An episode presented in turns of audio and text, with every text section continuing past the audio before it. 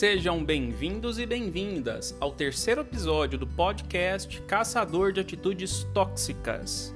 Eu sou Gulliver Nogueira, psicólogo, mestre em psicologia, professor. E o tema escolhido para discutirmos nesse terceiro episódio é sobre a toxicidade das atitudes de vitimismo.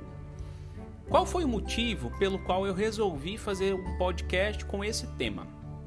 Especialmente hoje, domingo, estava fazendo, conversando com um amigo pelo WhatsApp, e nessa conversa ele estava compartilhando algumas de suas dificuldades familiares. E eu fui lá prestar algumas é, orientações e dizer mais ou menos aquilo que eu observava da situação. E eu percebi de que ele se posicionou como se ele tivesse fixado naquilo que ele queria, que era reclamar, falar das coisas difíceis, é, evidenciar a dor, evidenciar o sofrimento que ele estava vivendo. Mesmo diante de propostas que eu estava fazendo para ele conseguir resolver o problema dele, ele ficou voltando e falando aquilo que ele queria sobre a dor emocional dele. Eu entendo de fato que às vezes a pessoa pode estar passando por uma situação que ele quer desabafar, e eu deixei ele falando, porém me chamou a atenção de que diante de cada solução ele apresentava um problema. E aí ele até chegou a falar para mim: será que eu estou me colocando nessa posição de vítima, né? Ou então nessa posição de solucionador, solucionador de todos os problemas das pessoas? E eu fiquei pensando, por um lado, falei: tá, pode ser que esteja mesmo. E aí ele foi conversando outras coisas e isso me chamou atenção. Porque isso destaca, às vezes, né, sobre uma realidade muito comum entre as pessoas, que é o vitimismo. Vamos conceituar o que, seria esse tal desse vitimismo para a gente não se perder, né? Sempre que a pessoa se coloca naquele papel de eterno sofredor, aquela pessoa que sofreu injustiças, aquela pessoa que nada na vida dela dá certo, aquela pessoa que sempre tem um problema, o dela é sempre pior, enfim. Ela está se colocando na posição de vítima. E esse sofrimento que ela quer dar um destaque, que ela quer mostrar, é, manifestar o tempo inteiro, ela fica voltando nesse processo de a minha dor é muito grande, meu sofrimento é sem tamanho, tem um objetivo duplo, né? Ou até mesmo triplo, enfim que é sensibilizar uma outra pessoa e chamar a atenção dela. E a pessoa quer chamar atenção com outros é, objetivos secundários, né? Essa sensibilização da outra pessoa é para fazer o quê? Para que o outro, pela sensibilização, ele coloque à disposição a vontade, a, o fazer dele, a, o cérebro dele, a, a memória, a o raciocínio, tudo é para servir aquela pessoa fragilizada na posição de vítima. Então, é, é, é a busca de sensibilizar o outro para que esse outro faça tudo aquilo que eu estou precisando. Por isso que a pessoa entra no processo de vitimismo, né? Ela quer tirar o peso dela, de resolver os problemas dela, para que o outro resolva por ela. Isso é uma das coisas que o vítima, a vítima, a pessoa vítima quer quando ela está nesse papel de vítima. E para isso ela tem que chamar atenção de alguma forma. Essa atenção que ela chama é quando ela começa a, a fazer, é, sei lá, manifestar ali que ela não está bem, que ela está triste, que ela está depressiva, que ela está ansiosa e tal. Às vezes, assim, tudo bem que nem todo depressivo, nem toda pessoa que é ansiosa, ela está no papel de vítima. Mas algumas pessoas que são vítimas, né, são vitimistas, elas se apropriam dessa situação, dessa realidade, para que o outro comece a se sensibilizar e fazer tudo por ela. Um exemplo claro, né, assim, que em alguns países, em alguns lugares, existe uma glamorização desse sofrimento, né? É, é, é, é tipo, tipo aqueles programas de televisão. Alguns programas de televisão, sabe? Que assim, pega lá a história de uma pessoa sofrida, e dá lá tudo para ela. Pronto. Ela não tem que se esforçar para nada, ela não tem que fazer nada, só ela sofrer. O fato dela sofrer e ela conseguir tocar o coração de uma pessoa que tem muita condição seria suficiente para poder ela conseguir tudo o que ela precisa, porque o sofrimento dela é grande demais e ela não merece sofrer. É como se fosse isso. Isso é um problema. Tudo bem que para a pessoa que está recebendo ajuda é excepcional ajuda mesmo, assim. É, é, às vezes a pessoa está lá precisando, ela nunca vai ter a oportunidade é, de conseguir aquilo, só que é uma situação que pode mexer com a cabeça de muita gente e ela querer é, glamourizar o sofrimento dela, de outras pessoas, né? Claro. E aí se torna um, uma faca de dois gumes, vamos colocar assim, porque tá, o sofrimento para algumas pessoas realmente ele, ele pode é, ser é, uma fonte de instrumental, né, para tirá-la de uma situação de, de precariedade, para colocar numa situação de dignidade. Eu entendo isso. Mas outras pessoas elas se colocam é dessas pessoas que eu quero falar. Eu quero fazer um recorte desse tipo de gente. Elas se colocam numa situação de vítima. Elas não precisam sair de uma situação de precariedade nem nada. Elas estão sofrendo, entre aspas, por situações que elas mesmas conseguem resolver. E elas ficam colocando esse sofrimento como se fosse um sofrimento incapacitante, como se fosse um sofrimento é, limitante. E na realidade, na realidade não é. É desse tipo de vítima que eu estou me falando, que eu estou falando. E essas pessoas querem chamar a atenção de outras e tudo, por quê? Porque elas estão tentando ter acesso a algo que elas não estão sabendo pedir claramente. E aí já se revela uma, uma, uma inabilidade social dessas pessoas. Elas não estão tendo capacidade de serem assertivas o suficiente para poder pedir o que se precisa. Geralmente, o que, que a pessoa que ela tá lá com um problema que é possível ela conseguir resolver sozinha e ela fica usando do sofrimento para fazer pedidos. Ela quer conselho, ela às vezes quer um direcionamento, às vezes ela quer compreensão, às vezes ela quer afeto, mas não é aquela coisa de ficar passando a mão na cabeça nem nada assim não. Às vezes ela quer entender, tipo assim, poxa, todas as vezes as pessoas me pedem alguma coisa que elas mesmas podem fazer e fica me sobrecarregando. O que, que eu faço diante disso? Seria uma forma de um pedido mais claro.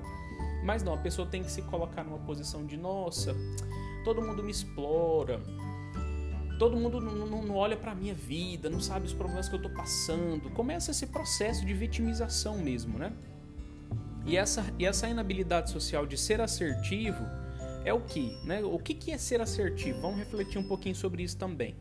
É uma habilidade social que todo mundo precisa ter, que é, é tem, três, tem, três, tem três tópicos aí. Eu preciso saber descrever a minha realidade ao meu redor. Primeira coisa, eu tenho que saber responder a seguinte pergunta para eu ser assertivo: O que que é que está acontecendo ao meu redor? É a primeira coisa que eu tenho que saber responder. Eu tenho que descrever a realidade. Estão me fazendo pedidos para eu conseguir atender necessidades específicas que são do outro, não tem nada a ver comigo. É uma forma de descrição da realidade. Aí eu também tenho que saber responder duas outras perguntas que são mais minhas, subjetivas. Uma coisa é o que eu vejo fora de mim, uma coisa é que está dentro de mim, para eu ser assertivo. O que, que eu estou pensando sobre o que está acontecendo? Né? Qual é a minha opinião, a minha percepção, a minha interpretação? E o que, que eu estou sentindo diante da situação em questão. Ou seja, eu tenho que confrontar a mim mesmo com o mundo real para eu saber como é que esse mundo real está me impactando. Então, a pessoa está manifestando um pedido.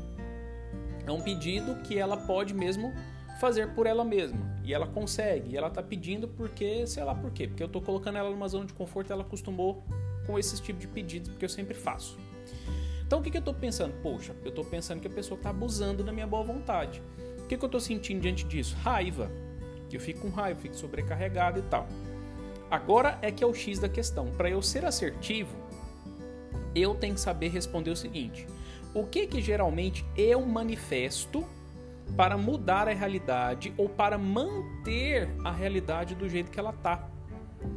Se eu quero mudar a realidade, eu tenho que mudar a realidade de uma maneira que todos saiam ganhando, tanto eu quanto as pessoas. Eu não posso também deixar o outro é, des, é, desamparado.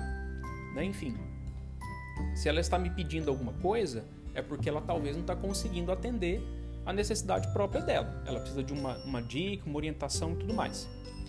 Agora, se eu também preciso sair ganhando, eu preciso pensar em mim.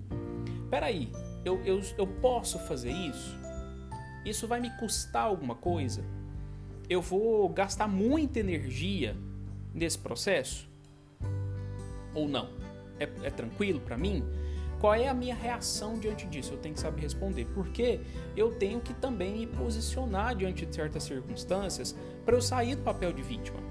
É como se fosse assim: algumas pessoas estão lá morrendo de fome, tem uma mesa gigante perto dela, na frente dela, alguma coisa assim, ela está numa mesa próxima, alguma coisa assim.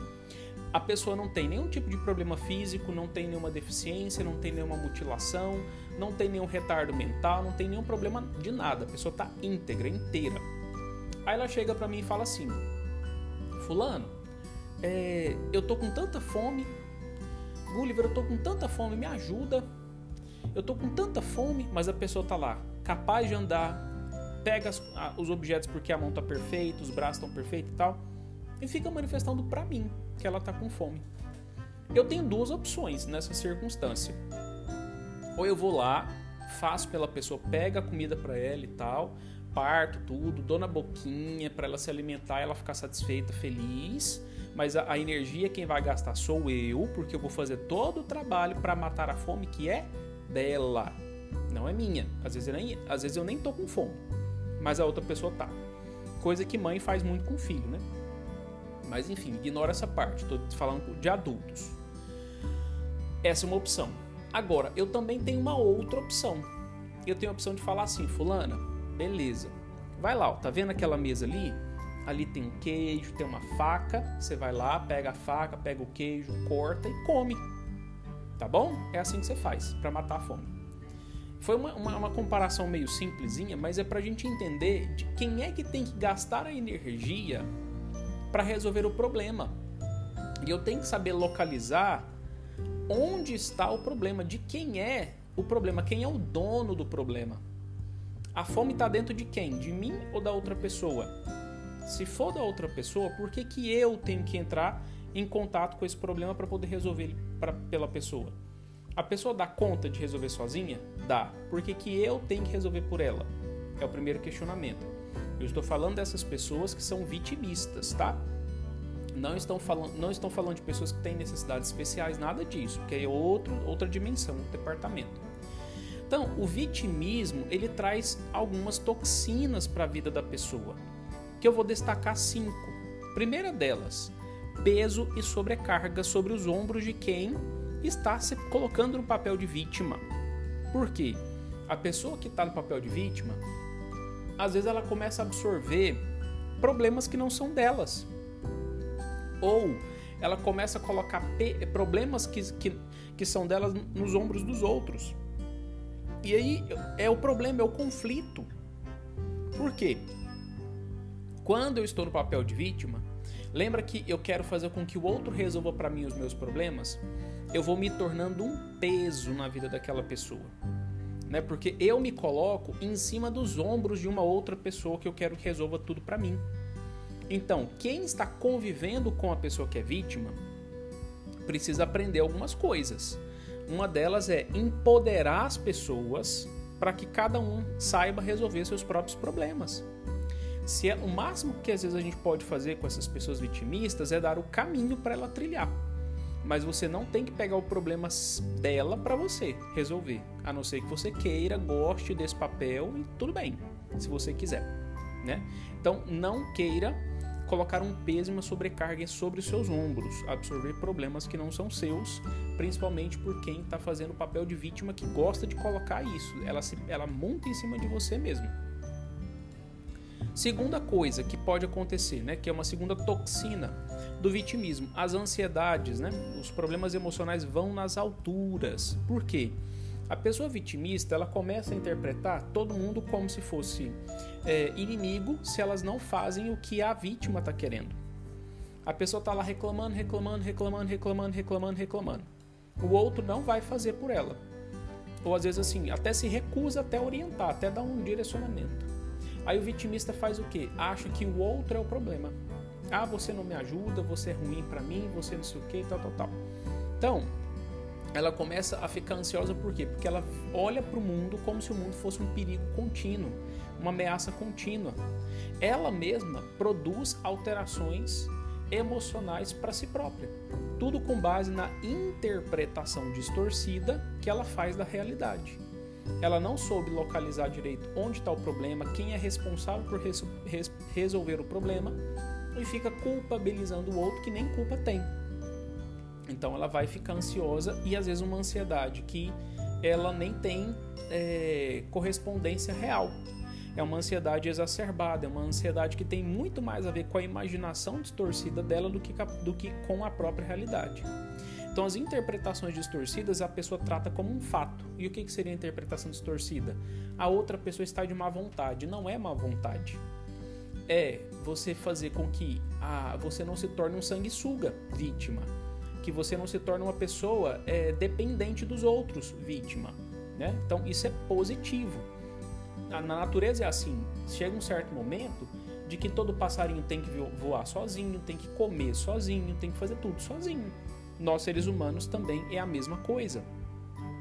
Não é pelo fato de a gente cooperar com algumas pessoas que a gente tem que carregar as pessoas nos ombros. Todo mundo um dia tem que andar pela, com as próprias pernas.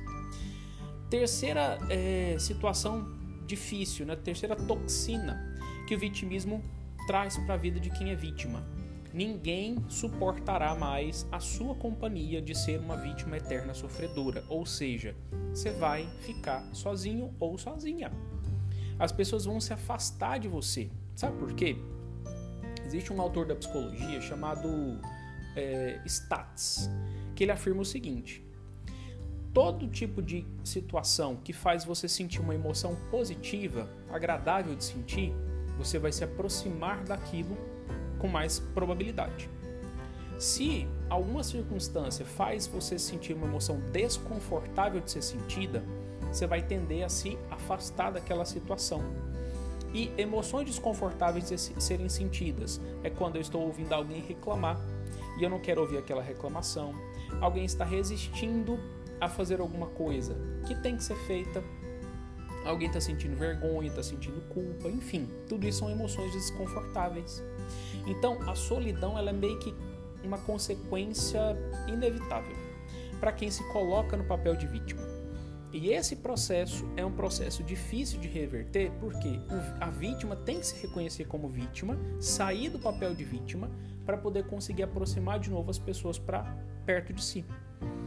A quarta toxina de quem entra no papel de vítima, vive lá um vitimismo muito grande, problemas psicossomáticos. Por quê? A pessoa vai acumulando tensões.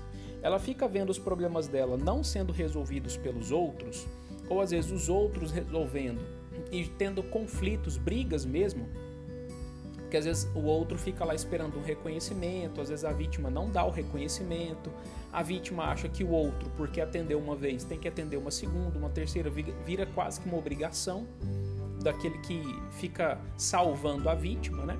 E aí, quando a vítima não reconhece, gera um conflito social. Esse conflito social faz a vítima se sentir mal, às vezes, porque tem briga mesmo, assim, discussões e, e verdades jogadas na cara um do outro. Isso é um problema. E aí essas, essas culpas, essas coisas vão se tornando problemas psicossomáticos. Bruxismo pode acontecer, insônia pode acontecer, alergias pode acontecer, né? É, a ansiedade que eu já citei problemas estomacais, às vezes, é, algumas, é, alguns problemas de, de, de, como fala, de tensão física mesmo, né? Assim, muita é, acúmulo de tensão, dores no corpo, tudo isso problemas psicossomáticos de, decorrentes desses conflitos aí, desse papel de vítima que a pessoa não sai dele, né? E o quim, a quinta e última, e última toxina seria que a depressão, ou seja, a pessoa sofre o que? Uma tristeza pelos problemas que nunca acabam, né? A pessoa que é vítima, ela sempre vai querer, ela vai querer se alimentar, né, do, do, do, do outro, do, do outro ser instrumento na vida dela para resolver todos os problemas, que ela vai ficar procurando tudo para o outro resolver. E às vezes ela vai ficar triste por isso, por quê? Porque ela vai vendo que o problema dela, a vida dela só tem problema. Ou seja, ela não vai se encontrar capaz, ela não vai se ver capaz ela vai se enxergar incapaz, porque ela não está resolvendo os próprios problemas. Essa não resolução dos próprios problemas gera tristeza, porque ela fica pensando: poxa, mas eu não dou conta, eu não dou conta, eu não dou conta. É um pensamento negativo. Isso conduz a pessoa para um sentimento de baixa autoestima, de, de uma imagem é, ruim de si mesma e aí ela vai ficando triste por isso, pode desencadear uma, uma depressão. Então, o que, que a pessoa tem que fazer com relação a esse processo né, de vitimismo e tudo mais? Ela tem que sair desse papel de vítima. A, a vítima tem que sair do papel de vítima. Ela tem que entender de que ela é capaz, sim. Ela tem é, recursos cognitivos suficientes para poder resolver os próprios problemas. Ela pode aprender, mesmo que isso tome tempo. Ela pode e encarar a realidade, enfrentar positivamente aquilo que é uma dificuldade, um desafio, ir lá e fazer mesmo, né? Colocar para acontecer, é, desistir dessa necessidade de ter um herói, uma heroína, uma pessoa super, super para poder resolver, resolver as coisas. Isso não existe, né? Desiste dessas situações. Coloque você como se você fosse o seu próprio super-herói, como se você fosse a sua própria super-heroína né? Para você resolver os seus próprios problemas e você se orgulhar de si mesmo. Então, a vítima tem que, tem que entender esse poder que ela tem dentro de si, esse empoderamento que ela tem que dar para si mesma de enxergar as próprias capacidades que estão dentro dela. E elas existem, são, são talentos, são habilidades, são competências que ela precisa fazer o quê? Manifestar para o mundo que está fora dela é, essas habilidades elas são para o outro, para a gente exercer um trabalho de cooperação e não um trabalho de exploração. Né? Então a gente tem que diferenciar isso. E para aquelas pessoas né, que estão lá alimentando o papel de vítima em quem é vitimista, saia desse papel de ser um super-herói ou super-heroína, porque ninguém tem poderes mágicos, nem você que gosta de resolver problemas da vida alheia, né? Pense em você também. Né? Pense em você e foque a energia na sua vida, porque a sua vida também tem importância. A sua vida também tem problemas a serem resolvidos e não é só da vítima. A sua vida também tem valor, né?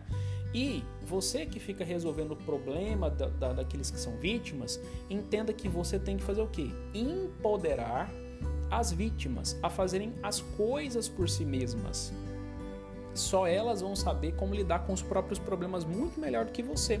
Porque vai que você vai lá, resolve por ela, dá errado e a culpa vai ser sua, né? Lembra daquela história que eu citei? Imaginando lá que você está num, num evento social qualquer, tem uma mesa cheia de comida, você vai ter duas opções. Ou você vai lá, pega a comida, parte para a pessoa, dá na boca dela e ela se alimenta e você gasta toda a energia por ela, ou você fala assim, fulana lá, tá vendo aquela mesa? Lá tem queijo, tem faca, tem comida, você vai lá, pega, come, parte, come. Você dá conta. Porque a pessoa não tem, não tem retardo mental, não tem problema físico, está preservada em todos os sentidos. Então não há motivo para que ela queira usar você como instrumento para fazer aquilo que ela deseja. Porque o desejo é dela, não é seu, né? E assim acontecendo, a gente consegue resolver e colocar cada coisa em seu devido lugar. Esse processo de tirar uma pessoa do papel de vítima acontece do dia para noite? Não. Você sair do papel de messias, de resolutor do problema, de super-herói da vida de alguém é do dia para noite? Também não. Mas é preciso fazer esse corte, colocar um limite e dizer não para certas coisas. Tá bom? Esse foi mais um podcast do Caçador de Atitudes Tóxicas. Gostaria de agradecer aos meus amigos que sempre me inspiram com suas conversas comigo no WhatsApp. E também gostaria que você me seguisse nas diversas plataformas. Eu tenho um perfil no Instagram, é arroba Gulliver R Nogueira. Gulliver R Nogueira, me siga lá no Instagram. Meu canal no YouTube é Gulliver Nogueira, pode digitar lá que vocês vão achar.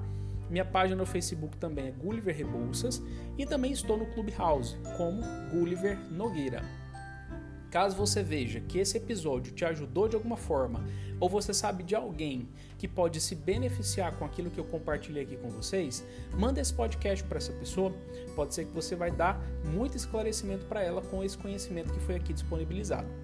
Tá bom? Muito obrigado pela sua atenção. Um grande abraço e até mais. Música